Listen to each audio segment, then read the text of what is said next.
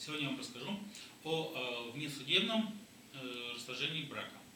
Э, ну, как я уже говорил, есть расторжение брака в суде и в органах ЗАГС, то есть вне суда. В каких случаях происходит расторжение?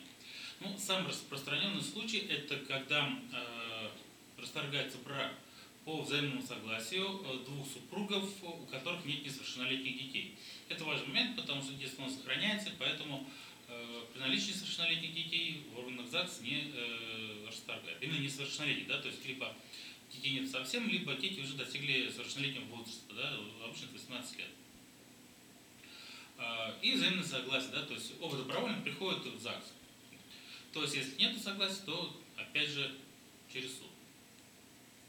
Ну, это самое распространенное. Э, теперь расскажу о реже, реже встречающихся случаях. Да?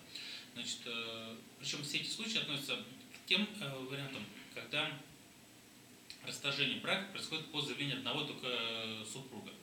Значит, первый случай – это признание гражданина безвестно отсутствующим судом. Да, то есть суд может признать гражданина безвестно отсутствующим. Я уже говорил Э, что э, при э, признании гражданина умершим брак прекращается. Здесь, когда безвестно отсутствует, тогда возникает право другого супруга подать на расторжение брака.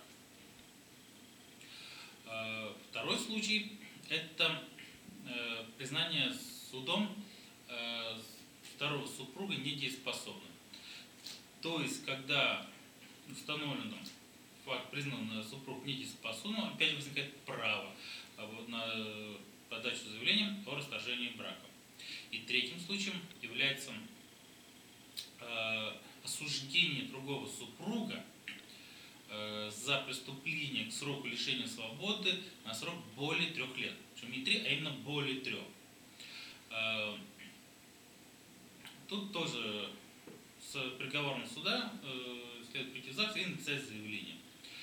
Э, во всех случаях расторжение брака происходит через месяц после подачи заявления. Кстати, подача заявления должна пройти не менее месяца. Хотя, не знаю почему, как будто в этот месяц может э, либо измениться приговор, либо э, человек станет дееспособным или отменит э, признание недееспособным, не знаю. Но вот э, законодатель на все случаи, а не только на добровольное по взаимному согласию прекращения брака, так вот этот месяц. Еще следует отметить, э, ну, последний момент в этом вопросе, это то, что э, прекращение, расторжение брака и споры между супругами о детях, об алиментах, отношениях, о э, разделе совместного нашего имущества, они э, не э, являются взаимосвязанными. Да? То есть э, вы можете, супруги могут прийти в ЗАГС, расторгнуть брак, а потом пойти в суд и судиться по поводу имущества. То есть одно другому не препятствует. Главное, чтобы было на расторжение брака военное соглашение, оба готовы были прекратить. Вот такие основные вопросы прекращения брака, э, расторжения брака через орган ЗАГС.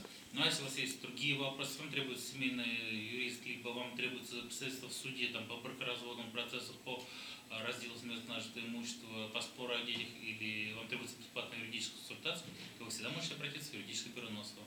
Всего доброго.